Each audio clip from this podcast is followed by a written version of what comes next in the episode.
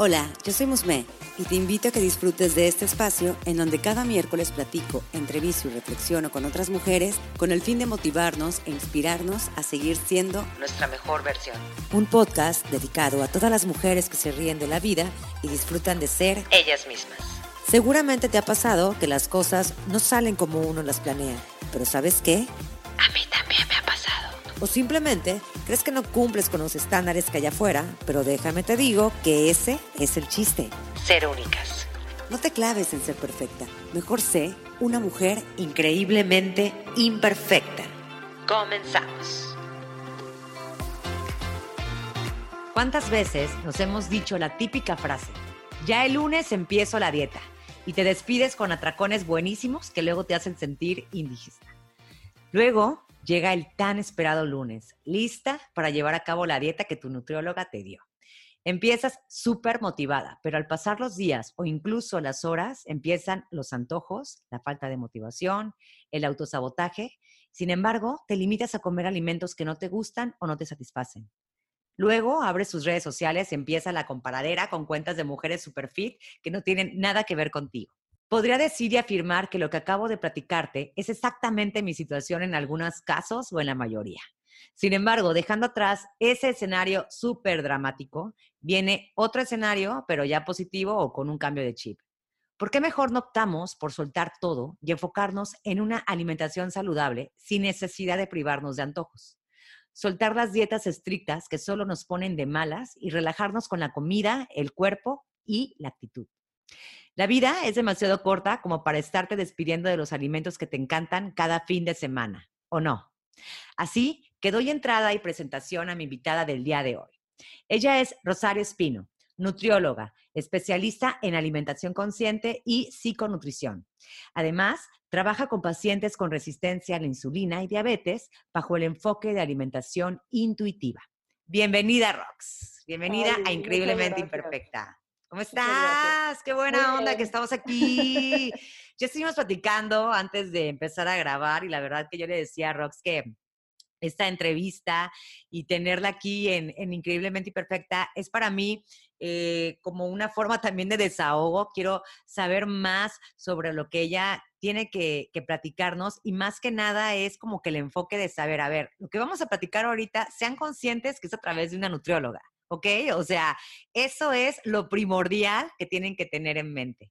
Así que, pues bueno, vamos a dar entrada a la entrevista y lo primero que me gustaría preguntarte es, investigándote, supe que habías estudiado turismo y después hiciste una segunda carrera como nutrióloga. Me gustaría saber qué fue lo que te orilló a estudiar nutrición. Bueno, eh, fíjate que turismo fue así como, o es como mi primer novio. ¿No? Esa carrera me apasionó, la ejercí durante más o menos 11 años, si no es que un, poquito más, pero llegó un momento en que exigía demasiado de mí. Era, ya era una relación tóxica. Entonces, me pregunté a mí misma, eh, o sea, dejé la hotelería, busqué otro trabajo y en ese, en ese trayecto, en ese transcurso, me pregunté a mí misma, ¿qué estudiaría que me, hiciera inmensamente feliz y a lo que me pudiera dedicar toda la vida. Entonces dije, ¿por qué no nutrición? ¿Y por qué nutrición? Porque yo era esa persona que no podía dejar de hablar de dietas. No solo no podía dejar de hablar de dietas, no podía dejar de hacerlas y no existía otra vida para mí más allá que una dieta.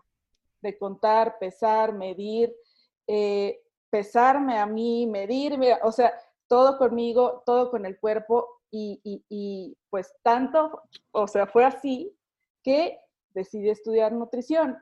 Y al estudiar nutrición y cuando le platiqué pues a todos mis amigues que iba a estudiar nutrición, a nadie le extrañó. Me dijeron, pues sí, ¿no? O sea, ¿por qué no? Y aquí me tienes. Mira, nada más. O sea que desde hace, bueno, ahora sí que siempre fuiste una persona como que se podrá decir eh, traumada con tu peso. Así mero, muy traumada, muy. ¿Y tú te consideras una nutrióloga antidieta? Sí.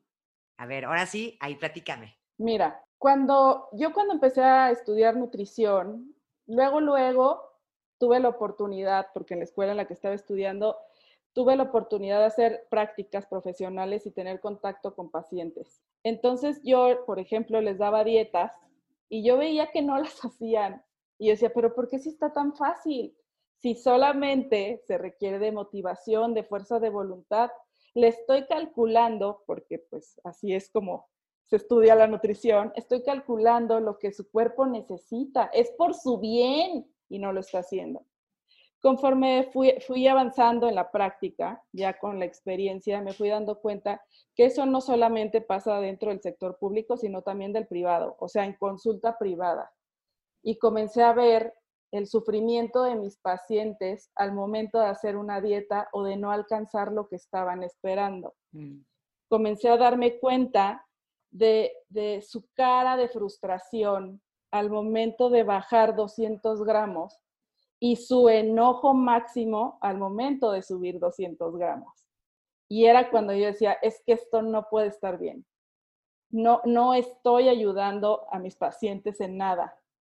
O perdían peso y regresaban con el mismo peso que habían perdido meses después, queriendo hacer exactamente la misma dieta y tener los mismos resultados, pero llegaban ya como, pues ya de, alguna manera desilusionados, por así decirlo, o ya como si se hubieran dado por vencidos, con ellos mismos, o sea, no conmigo, no con la dieta, con ellos, o sea, eh, y, y era lo que a mí en la cabeza no me terminaba de caber, porque pues me enseñaron por fórmulas, me enseñaron por métodos, me enseñaron por muchas cosas que yo había aprendido en la universidad y que agradezco infinitamente. Sin embargo, había algo, algo que, que estaba faltando dentro de mi práctica y a mí como profesional de la salud, me estaba haciendo sentir muy mal, que era ver esa reacción por parte de mis pacientes y, y ese Sí, eh, y, sentirse mal, o sea, estaba afectándolas no, no solamente física, sino mentalmente también. Entonces dije, por aquí no es. O sea, necesito encontrar una verdadera forma de ayudarles, porque no lo estoy logrando. Y me di cuenta que no solamente las cosas se tratan de fuerza de voluntad, tampoco de, de, de querer es poder. O sea, me fui dando cuenta de muchas cosas, pues conforme avanzó mi práctica y también me cayeron muchos veintes con respecto a mí, porque pues yo también había estado ahí y empecé a empatizar cada vez más con mis, mis pacientes y entenderles cada vez más. Entonces, así fue como cambié mi enfoque, comencé pues a buscar cómo poder ayudarles. En algún momento empecé a escuchar acerca no de la no dieta, sino de ser un poco más flexibles al momento de dar un tratamiento nutricio como tal. Eh, con, con Civiki de Nutrition is the New Black, ella y Steffi, su amiga, fueron las primeras que empezaron, o por lo menos a las que yo escuché, empezar a flexibilizar este tema de la nutrición como tal y me llamó la atención y ya ves cómo son las redes sociales y el internet en general, una vez que empiezas a jalar de un lado, empieza a, te llega todo, ¿no? empieza una y otra y otra y ahí fue donde conecté con Mireya Hurtado, que fue o ha sido una de mis maestras en el tema de alimentación consciente y, y dije, de aquí soy. O sea, mm. esto, esto me va a ayudar a ayudar a la gente de verdad. Entonces, pues este enfoque es un enfoque totalmente antidieta. Pero a ver, más o menos así. Antes de pasar a, mm, profundizar acerca de todo este nuevo esquema, ¿cómo tú describirías la cultura de las dietas actualmente? La cultura de las dietas es algo terrible y es toda una industria. ¿ok? La cultura de las dietas es aquella que pone por encima de cualquier cosa o logro la delgadez. Esa es la cultura de las dietas. ¿Esto qué quiere decir? Que si tú eres una mujer con dos carreras, sumamente exitosa en cualquier lado, si no eres delgada o no estás delgada, no tienes un cuerpo delgado, no, no, es, no has llegado a, tu mejor versión, porque esa es la frase que, que utilizan muchas veces la cultura de las dietas. No, no has alcanzado el éxito o, cómo es que puedes ser tan exitosa si no tienes un cuerpo delgado. Entonces, te vende la delgadez. La cultura de la dieta te vende la delgadez a cualquier costo, como con pastillas, con malteadas, con las mismas dietas, con, con publicidad en todos lados. O sea, la cultura de la dieta es eso, es poner en un pedestal la delgadez. ¿Y qué efectos secundarios produce la dieta? Las dietas tienen efectos secundarios bastante graves desde mi punto de vista, entre ellos una obsesión por la comida, conductas alimentarias de riesgo como atracones o sobreingestas, ¿ok? También restricción de, ya sea eh, restricción en general o restricción de grupos completos de alimentos. Eh, realizar ejercicio obsesivamente sin, poder descansar, eh, una pelea constante con, tu cuerpo, una insatisfacción corporal inmensa, eh, también aísla en muchas ocasiones. Eh, las dietas aíslan porque si no puedo hacer mi dieta para estar como yo quiero estar, entonces no, no, no quiero ir a la fiesta. O voy a ir, pero ok, llevo mi topper. Y, muchas personas dirán, pues es que esa persona está muy motivada. Pues es que, ¿por qué tendría que ser así? ¿Por qué tendría que ser así? O sea, para alcanzar un objetivo, estoy de acuerdo. Pero si alcanzaras el objetivo y te quedaras ahí, pues ok. Pero no, el día que sueltas el topper, ya valió que eso todo y regresas a donde estabas. Entonces, ¿qué empieza a pasar? Te empiezas a culpar a ti misma por por lo que está pasando, porque fui yo la que dejó la dieta, fui yo la que no siguió el plan, fui yo la que falló. Entonces queda mucho eso dentro de ti, afecta tu estima, afecta tu seguridad, afecta muchas cosas, no solamente a nivel físico, sino también mental en general. Es lo que te podría decir. O sea, es lo que viene ahorita a mi mente. De hecho, cuando te empecé a descubrir y empecé a ver tu, tu cuenta, a mí en lo personal me produjo una paz mental impresionante porque es como pocas, eh, honestamente he encontrado, bueno, cada día, te puedo decir que cada día veo más gente ya hablando sobre eh, ser saludable, ¿no? Pero yo todavía peleo con la idea de que sí, ahora ya no es tanto el cuerpo físico, pero ahora sí el jugo verde, ¿no? O a lo mejor el ayuno intermitente eh, y demás. Entonces, yo digo, yo empiezo eh, en conflicto porque digo, yo no puedo hacer un ayuno, o sea, honestamente me lo he propuesto y me pongo de malas porque no me siento capaz, entonces ya empieza una pelea interna de, ah, ¿cómo es posible? Tú ya te estás predisponiendo, ya sabes, ¿no?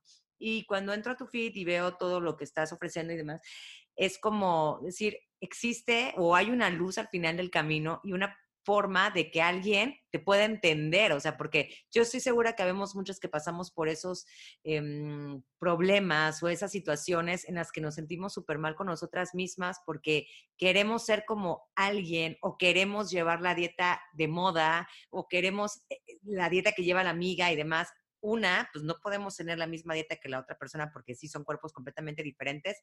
Y otra, pues no todas tenemos esa capacidad de hacerlo, o sea, o diferentes objetivos, así de simple.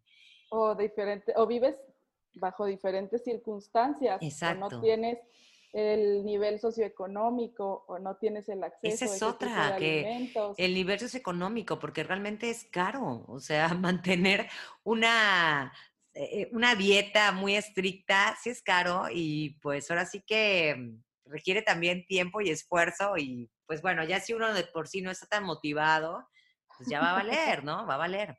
Y a ver, ahí cómo entra la alimentación consciente que me estabas platicando. Ahí cómo es que, en, qué se basa. La alimentación consciente proviene del mindfulness o la conciencia plena, de esa práctica, ¿ok? Entonces, eh, de lo que se trata es de darte cuenta de lo que está sucediendo, ¿ok? Dentro y fuera, que se relacione con tu manera de comer, ¿ok? Entonces, al permitirte darte cuenta, también te puedes em, desprender, por así decirlo, de lo que está en tu cabeza o de lo que está en tus emociones, en tu corazón, es hambre de corazón, pero tus emociones, ¿ok? O sea, darte cuenta de lo que hay, de lo que hay dentro de ti, y, que te está llevando tal vez a comer de una manera desconectada. Entonces, eh, la práctica de, la alimentación consciente lo que te permite es reconectar con tu cuerpo, escuchar lo que te pide en realidad, darte cuenta de todo, todo lo demás. O sea, qué tipo de pensamientos tengo obsesivos con respecto a eh, cierto tipo de alimentos. Y obsesivos me refiero, por ejemplo, a, es que yo no como carbohidratos porque a mí me dijeron que los carbohidratos son malísimos, entonces yo los dejé de comer de hace muchos años y no me des carbohidratos. ¿Ok? Entonces, también aprendes a reconocer patrones de alimentación que tal vez te estén alejando de tu autocuidado. ¿Esto cómo, cómo es? Bueno, por ejemplo, el yo no puedo dejar nada en mi plato. No puedo porque así me educaron, porque así aprendí y me siento muy culpable. Entonces me lo como todo, independientemente de la cantidad que sea. ¿Ok? Cada, o cada vez que estoy muy triste, muy ansiosa, muy, muy feliz, como y me hace sentir mal comer tanto. ¿Ok? Entonces, la práctica de la alimentación consciente te ayuda a que decidas qué es lo que quieres hacer en cada momento, porque siempre va a ser una opción para ti comer, no como en las dietas que no, no, la alimentación emocional está mal. O sea, es algo que tienes que curar, ¿no? La alimentación emocional dentro de la práctica de, la alimentación consciente se reconoce como una práctica o, o como una conducta que nos permite atravesar por emociones o por situaciones, que es una herramienta que tenemos los seres humanos, los mamíferos, para atravesar por este tipo de emociones y que la necesitamos. Tan es así que cuando somos bebés, por ejemplo, nuestra mamá nos da de comer, luego, luego y nos tranquiliza. Entonces de ahí viene ese tipo de, de, comportamiento, ¿ok? Pero si es tu única herramienta para gestionar tus emociones y eso te hace sentir mal, pues eh, bajo esta práctica puedes trabajar con ello. Pero, por ejemplo, em, supongamos, estoy feliz o tú haces comentario, estás muy feliz y, ay, hoy voy a comerme el pastel que tengo ahí. Eso, e, eso es contraproducente de cierta forma, porque, pues bueno, a lo mejor te estás comiendo un pastel que tiene mucho azúcar y, y eso a lo mejor no va a ser ah, benéfico para tu cuerpo, o ahí cómo, cómo se puede manejar, porque también me dices, escucha tu cuerpo. Y yo también luego, luego honestamente me pongo a pensar, ok, voy a escuchar mi cuerpo, pero ¿cómo? O sea, ¿cómo puedo saber que ese es el, cuál es el camino perfecto o no perfecto? Es la pregunta. es la pregunta del millón. Es la pregunta del millón, porque el escucha tu cuerpo, lo dijimos, hoy le hemos dicho a las nutriólogas durante mucho tiempo, y, y, yo ya hablando con mis pacientes les digo, pero ninguna les dice cómo y uno está, pues, ¿qué escucho, no? O sea, ¿qué, parte? a mí me dice que me come el pastel porque está buenísimo. Exactamente. Mira, para comenzar dentro de la consulta, se revisa todo lo que una nutrióloga debe de revisar. Bioquímicos, por ejemplo, ¿ok? Historial eh, médico, historial heredofamiliar, todo, se hace el historial clínico normal el que se debe hacer para revisar eh, si el paciente tiene alguna patología. Punto. Con base en lo que ya revisamos, se comienza con la práctica y la práctica te, lleva mediante ejercicios, o sea, así como tal, prácticos de diario, a que reconectes con tus sentidos, a que aprendas a disfrutar nuevamente los alimentos. Porque una persona que se come un pastel completo no necesariamente está disfrutando de ese alimento. Una persona que está teniendo un atracón no necesariamente está disfrutando de los alimentos. Es más, puede ser que esté sufriendo y mucho. ¿ok? Una persona que está en una fiesta y lo único que hace es comer, pues es que es probable que no necesariamente se esté divirtiendo. ¿ok? O pon tú que sí, pero ahí es donde entran preguntas como, ¿por qué tendría yo que apegarme al placer por tanto tiempo? ¿Ok? Es necesario que yo recurra a la comida para seguir sintiendo el placer de estar disfrutando de esta bonita velada.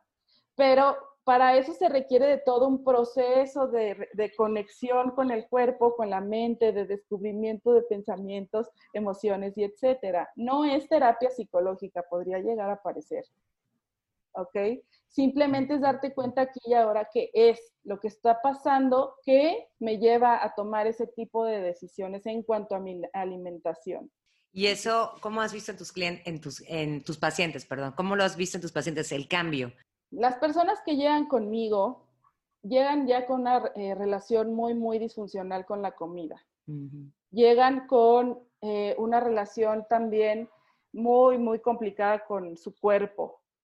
Ya, ya vienen de hacer muchísimas dietas, de estar mm. muy cansadas de la restricción, de tener atracones todo el tiempo, todo el tiempo. Ya, eh, y, es, y, es que no encuentran la forma de salir de ahí.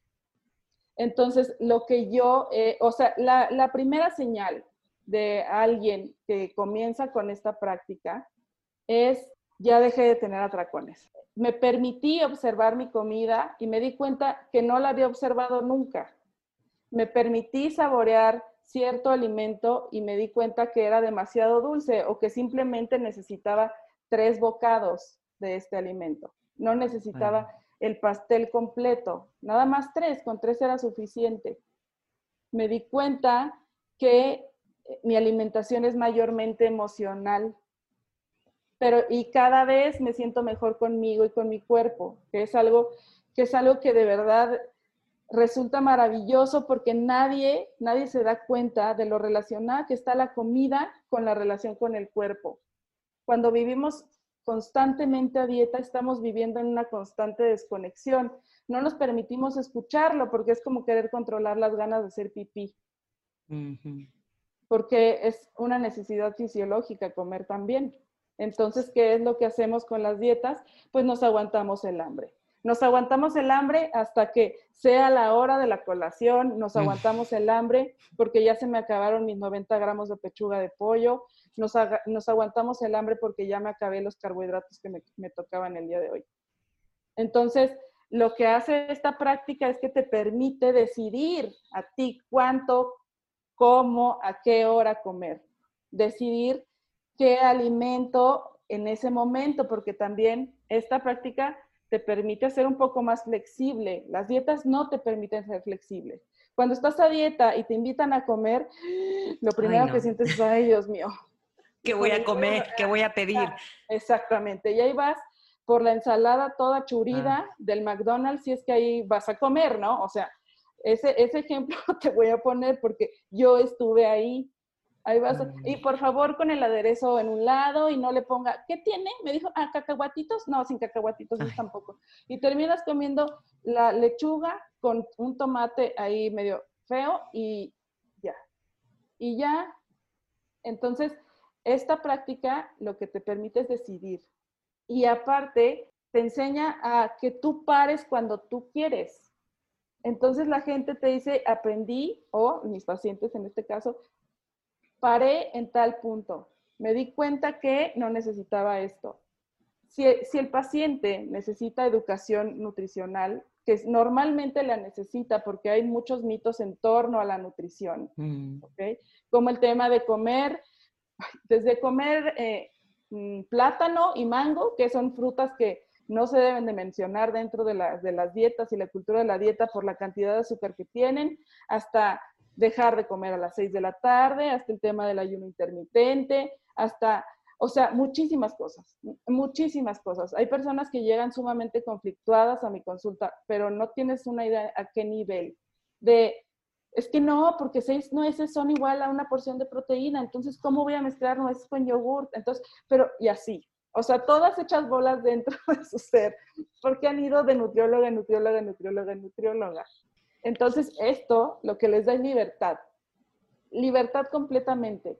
Les da autonomía, que es algo que las dietas te quitan, porque a partir de que te dan tu hojita, pues tú haces lo que te dicen y ya, y debe de dar y debe de, tener efecto. Y si no lo tiene, ¿quién es la culpable? Tú, porque luego aparte también, y perdón, ¿no? O sea, yo, yo no estoy generalizando, pero muchas veces las nutriólogas son, ah, es que no le hiciste. O te ven con cara de, mm, por supuesto. Me suena. Ajá, no, ajá. Y tú, es que si la hice, te prometo, pues es que... No hay resultados, ¿no? Y entonces hay mucha frustración y mucho miedo porque la gente llega pensando que no es capaz de poder nutrir su cuerpo adecuadamente sin una hoja que les mm. diga qué comer, sin cambiar las tortillas de los chilaquiles a tortillas secas ¿no? O sea, sin hacer eh, pancakes con plátano. O sea, ellos es, es que si no, pues entonces, ¿qué voy a comer? Pues vas a aprender a escuchar tu cuerpo. Y algo que quiero, que quiero decir, porque es importante que lo sepas, es que los ejercicios de la alimentación consciente, el primer ejercicio no es lánzate a comerte 37 tacos al pastor hasta que te hartes. No, no. Son ejercicios de conexión corporal. ¿Cómo qué? O sea, por ejemplo, mm, uno que me gusta mucho es, eh, es uno que haces en ayunas para reconectar con tu estómago. ¿Ok? Entonces, este ejercicio un litro de agua lo divides en dos, o sea, medio y medio. Y te tomas de un jalón medio litro de agua. Entonces, así es como comienzas a llevar la atención hacia cómo se siente tu estómago lleno. Para eso sirve, para ver cómo se siente mi estómago lleno. Porque cuando estamos siguiendo una dieta, pues nos desconectamos porque solo son 90 gramos de pollo y una tortilla de nopal.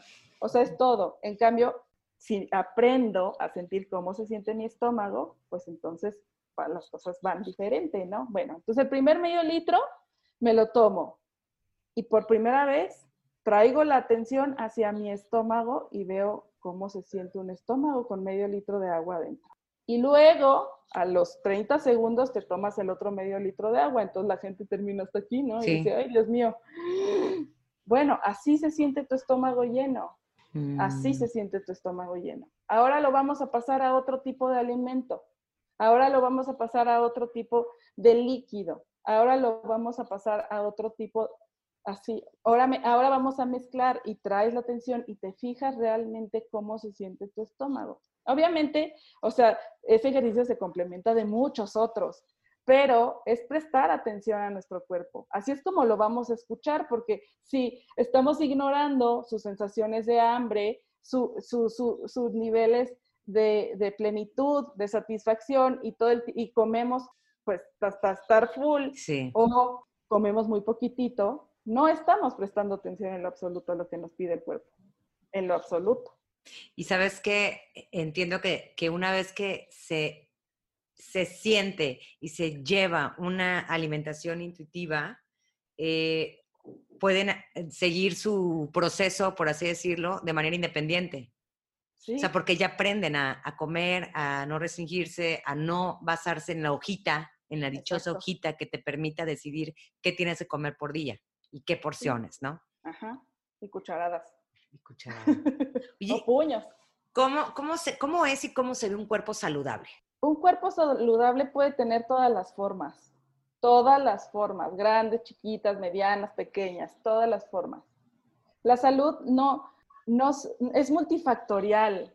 La salud no solamente se representa en tamaño, porque todo, o sea, con eso nos, eso nos, nos han enseñado durante mucho tiempo. Solamente las personas delgadas tienen salud, ¿ok? Y no es necesariamente cierto. Hay muchas personas que se han hecho, por ejemplo, cirugía bariátrica y tienen unos perfiles bioquímicos perfectos, o sea, perfectos. Esa persona no tendría por qué estarse haciendo, por ejemplo, la cirugía bariátrica con esos perfiles bioquímicos. Si, está llevando una alimentación adecuada, no tendría por qué cortarse la mitad o, bueno, es un poco más, más de dos cuartas partes de estómago, tres. No tendría por qué recurrir a una cirugía como esa.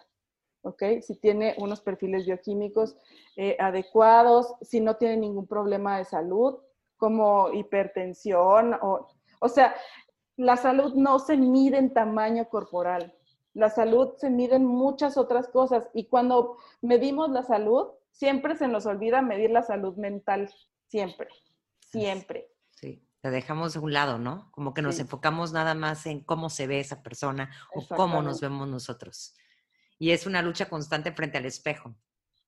Ahí, ¿cómo pudiéramos, cómo crees que pudiéramos empezar a aceptar nuestro cuerpo? Mira, eh, para poder aceptar nuestro cuerpo, hay que comenzar también a bajar nuestra atención hacia el resto del mundo que nos rodea, ¿ok? Es importante darnos cuenta que hay mucha diversidad. Siempre tenemos puesta la atención en Kim Kardashian, en, la, que, la, la, que esté ahorita de moda, ¿ok? O sea, para no andar dando ideas. Siempre, e, ahí es donde tenemos puesta la atención y no bajamos nuestra atención hacia el mundo que nos rodea, hacia la diversidad. Entre un grupo de amigas, ninguna es igual, ninguna. Es más, entre un grupo de seis hermanas, busca una igualita entre la otra. No, hay. Ni yo con mi hermana nada que ver. Ándale, exactamente. Para empezar, hay que darnos cuenta que no somos iguales. Nadie, ningún cuerpo es igual al otro. Esa es una. Otra es comenzar a dejar de pelearte con su tamaño, comenzar a reconciliarte con tu manera de alimentarte, comenzar a dejar de ser tan crítica con tu cuerpo, reconocer que el cuerpo y agradecerle lo que hace todos los días por ti. Porque nos dedicamos, y luego digo nos dedicamos, pues aquí está, para muestra basta un botón, a, tratar de estarlo cambiando durante toda nuestra vida, toda nuestra vida nos estamos peleando con él y, nunca nos sentimos satisfechas con él. Jamás en la vida, jamás en la vida, jamás. Entonces, comenzar a aceptar que somos diferentes y que vivimos un cuerpo humano dentro de lo humano y la humanidad y la variedad y la diversidad que hay. Aceptarlo. Hay muchos ejercicios de, de neutralidad corporal. ¿okay? Yo, yo prefiero promover la neutralidad corporal por el tema de que es mucho más fácil pasar de odiar a tu cuerpo a, pues bueno, o sea, mi cuerpo es una parte de mí, ¿ok? Mi cuerpo es una parte de mí, no es toda yo. Entonces, pues en lugar de fijarte solamente en la parte que no te gusta, pues de revisar las que sí te gustan o agradecer lo que hace tu cuerpo todos los días por ti. Eso te pone o te ubica en el momento presente, en, el, en lo que sí tienes, no en lo que no tienes. ¿Ok? Así, o sea, yo, hablando por mí, desde mi privilegio de, salud, hasta donde yo sé hasta ahorita, ¿no? O sea, yo podría decir, bueno, yo tengo dos manos, dos ojos que me permiten ver, eh, dos piernas que me permiten caminar, dos pulmones en buenas condiciones que me permiten respirar.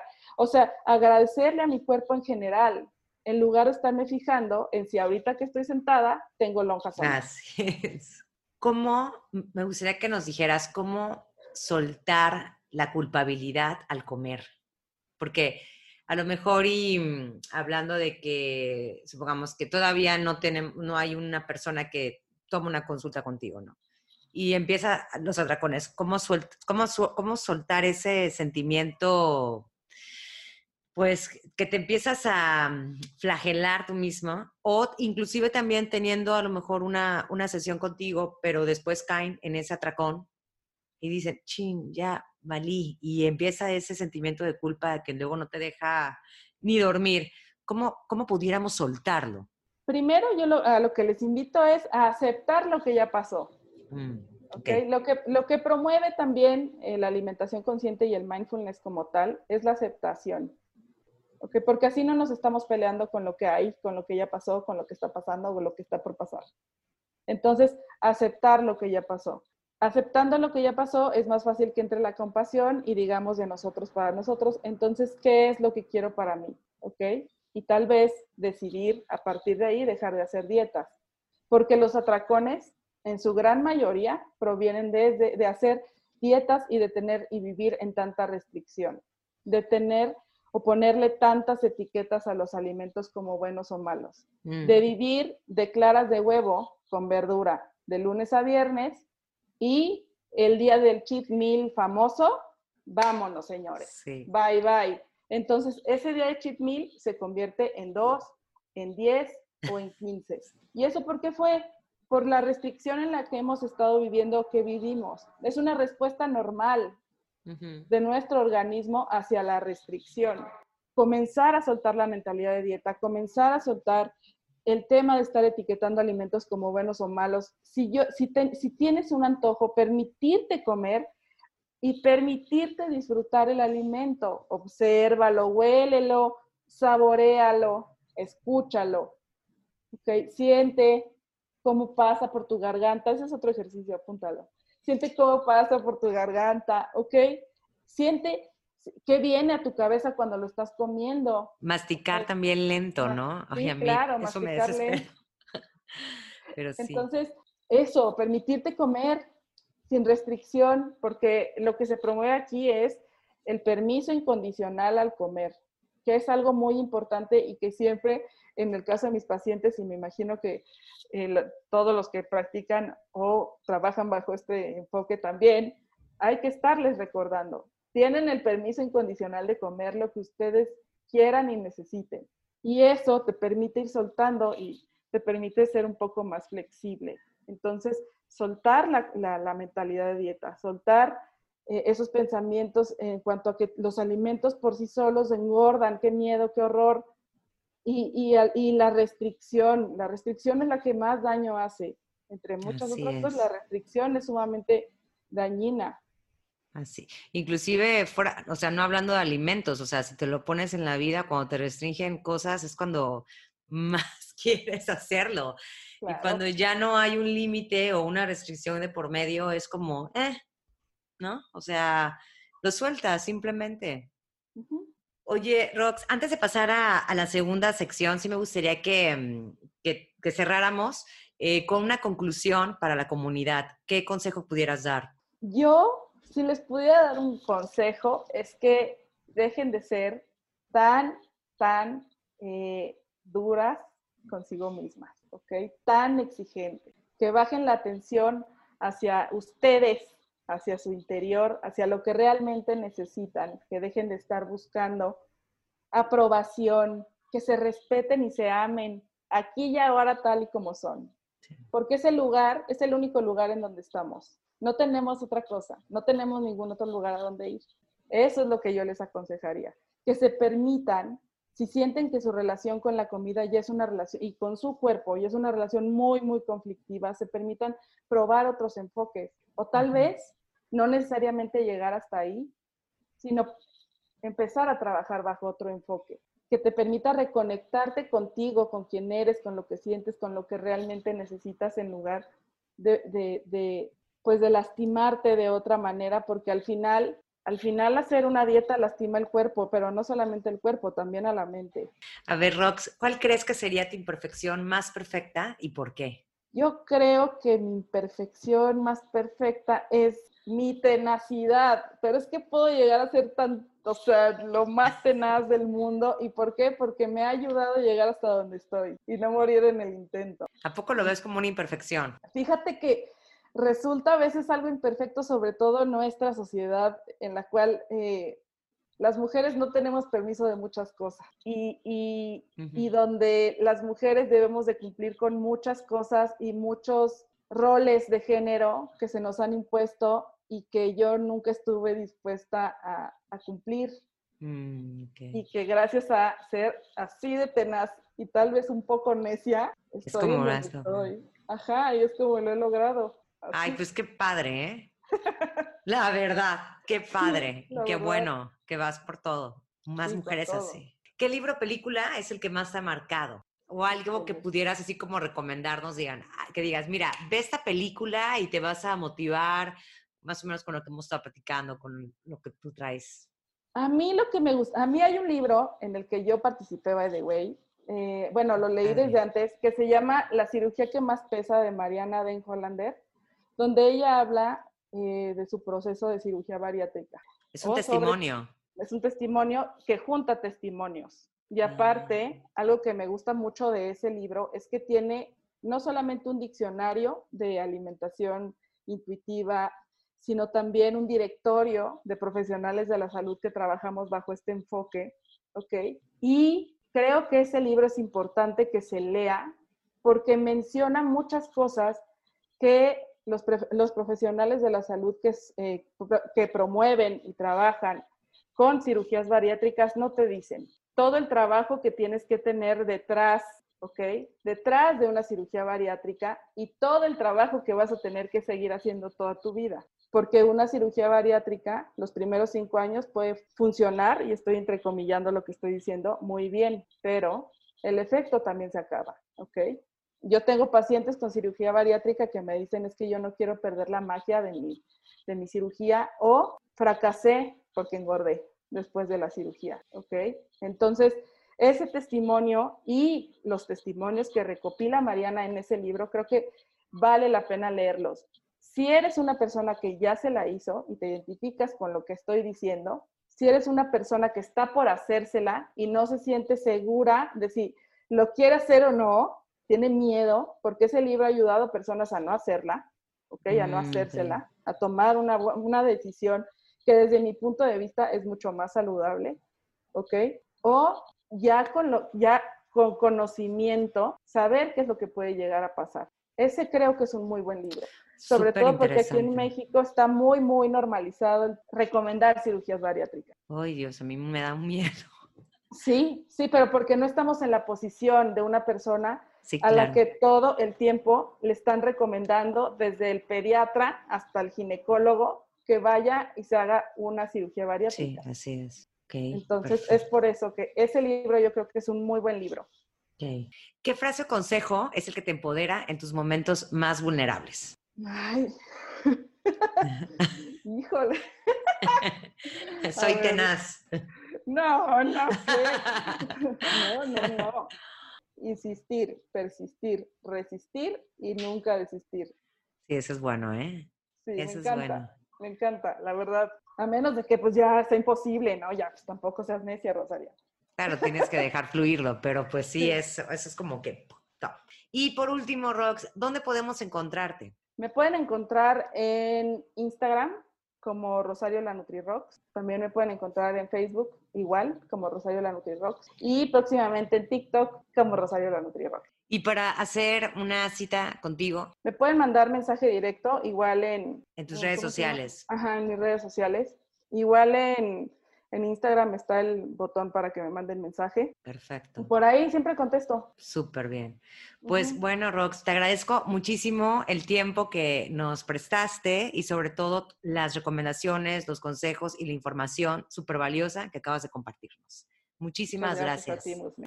Te invito a que me des seguir en Spotify para que no te pierdas cada miércoles nuevos episodios. Recuerda que me puedes encontrar en Instagram como arroba increíblemente-imperfecta y si deseas puedes enviarme un DM. Me encantaría saber qué te parece el podcast, qué temas te gustaría que abordara y sobre todo saber de ti.